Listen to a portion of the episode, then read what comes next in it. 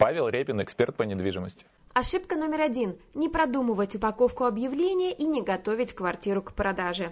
Первое, то, что я называю гигиенический минимум в упаковке объявления. То есть э, не ставят планировку, категорически не ставят, даже не пытаются ее отрисовать. Понятно, что там есть кудесники, которые так нарисуют, что лучше бы не рисовали. Вот. Но в целом, на мой взгляд, планировка в объявлении должна быть. А вторая – это home staging, ну, то, что называется умная подготовка к квартире с точки зрения там, психологических, маркетинговых и так далее задач. Там, фотографии убрать свои, там, не знаю, склады, помочь человеку представить, как он может расставить свои вещи, а не в кадре расставить свои и так далее. Ну, то есть вот это, наверное, а, основная ошибка частных объявлений, которые я вижу. Ошибка номер два – переоценивать значимость платных опций продвижения. Мне кажется, есть столько людей, которые выставляют свою квартиру тысяч на 300 дороже, вваливая в, там, не знаю, в двухнедельное продвижение тысячи три, наверное, не знаю, может в день даже. Не, ну не в день, наверное. Ну, в общем-то, да, при этом надо понимать, что и вот эти вот, как их называют, э, типа выделения цветом и так далее, ну, будем честны, да, ну, нет такого, что того, что объявление выделено цветом, если оно 300 тысяч дороже аналогов, я его куплю.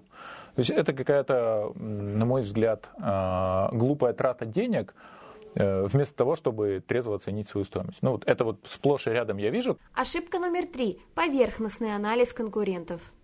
Третье, что я тоже наблюдаю сплошь и рядом с точки зрения физиков, это поверхностный анализ конкурентов. Ну, то есть, когда ты выходишь на рынок, несмотря на то, что там, не знаю, у тебя опека, тебе надо разъехаться, ты фиг его знаешь, где твоя закладная, какой-то, который ДМРФ куда-то продал, то есть ты понимаешь, что у тебя супер долгая сделка, ты выходишь, смотришь, у меня в доме, там, не знаю, однушка стоит 3500, я встану 3600, там еще, скорее всего, агента кормит, поэтому я за 3600 продам. Ну, условно, там, 100 тысяч скину.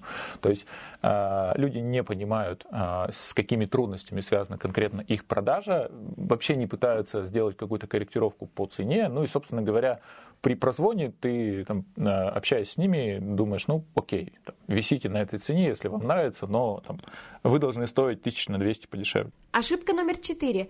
Показывать квартиру покупателям только по будням. Самая глупая, на мой взгляд, ошибка, но она, мне кажется, перетекает из года в год, это история с графиком показов. Ну, то есть, типа, летом, продавая квартиру, которую тебе даже нужно продать, ты обязательно по выходным на дачах, вот, и не показываешь. Вот. Еще, еще и вечером ты из дачи не всегда можешь вернуться, поэтому и в будни только днем ко мне приезжайте. Вот эта вот история, она прям умиляет. Мне кажется, ну, нужно пытаться. Я, вот если вы реально настроены продать квартиру, если вы не совершили первые три, да, перечисленные нами ошибки, ну, договоритесь вы, блин, с соседями, что вы на даче, ну, вот, ну, там, я не знаю, знакомых попросите, которые без вот этого дачного синдрома и так далее, потому что надо понимать, что вот, ну, работая на подборе, есть такое понимание, там, как э, усталость, да, и если вы, там, человек собрался, посмотрел там пять вариантов на районе, но вас не увидел одни выходные, такой, типа, ладно, вторые, то на третий выходной он просто, скорее всего, не поедет. Возможно, у вас даже лучше квартира, возможно, он влюбился бы в нее с первого взгляда и взял ее с, с наценкой в 10% относительно конкурентов, только он ее просто не посмотрел.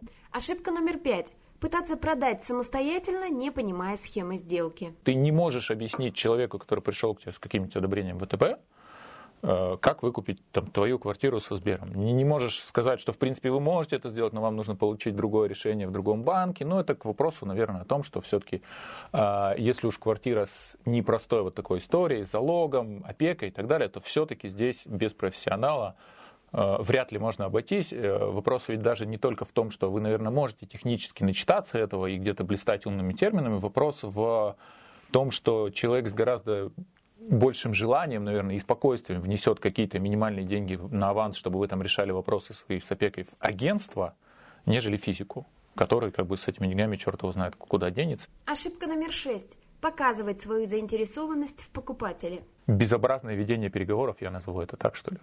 Ну, как бы такие, тут можно не, несколько направлений брать, да, то есть ты там, не знаю, хочешь продать свою квартиру дорого, к тебе приходит покупатель, который вроде как заинтересован, и ты там, не знаю, сразу после просмотра ему начинаешь названивать и говорить, ну что, ну что, вам интересно? И ты надеешься, что он тебя купит без скидки. Ну, какая-то глупость, да. То же самое, как бы, Э, когда к тебе приходит там э, покупатель, задает какие-то не слишком для тебя удобные вопросы, ты начинаешь закрываться и как бы агрессировать, и, ну, может быть, даже а, там, один начитался, что надо критиковать квартиру, пришел покритиковать, второй на эту критику не знает, как реагировать, и, собственно говоря, они оба, они на самом деле хотели, один хотел купить, другой продать, и они бы даже договорились. Но вот это вот а, непонимание, как вести переговоры, и такая условная стресса неустойчивость, она очень часто приводит к тому, что эти сделки заходят в тупик чисто на коммуникации. Это же довольно очевидные вещи, ну, то есть в, в, выдать свою заинтересованность, то же самое, типа, там, там готовятся к э, просмотрам, да? ну, нравится тебе квартира. Ну, выйди, знаете, как в мультиках иногда показывают. Когда тебя ударили по ноге, ты такой, типа, выбежал за дверь и там проорался. Вот тут то же самое. Спустись вниз, сядь в машину и такой, да! Это она! Ну, ну, ну не вот тут, на месте. У меня просто был случай, я продавал квартиру с видом на железную дорогу, там 23 этаж. Она, она не супер кайфовая, но вот э, мне риэлтор звонит, говорит, у меня придут клиенты, я с ними не приду. И у нее клиенты, которые типа, смотри, ну это же вообще, ты видела, какие холлы? Давай маме снимем этот вид. Давай вот это вот, типа, вау, смотри, нифига себе, тут еще и кухня больше.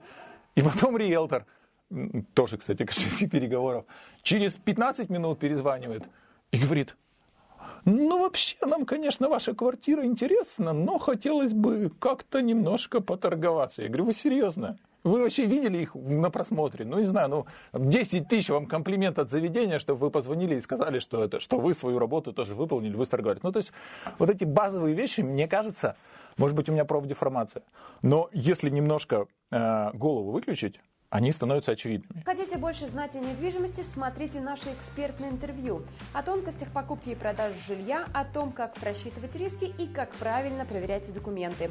Мы расскажем о недвижимости от и до и даже больше. Подписывайтесь на наш канал.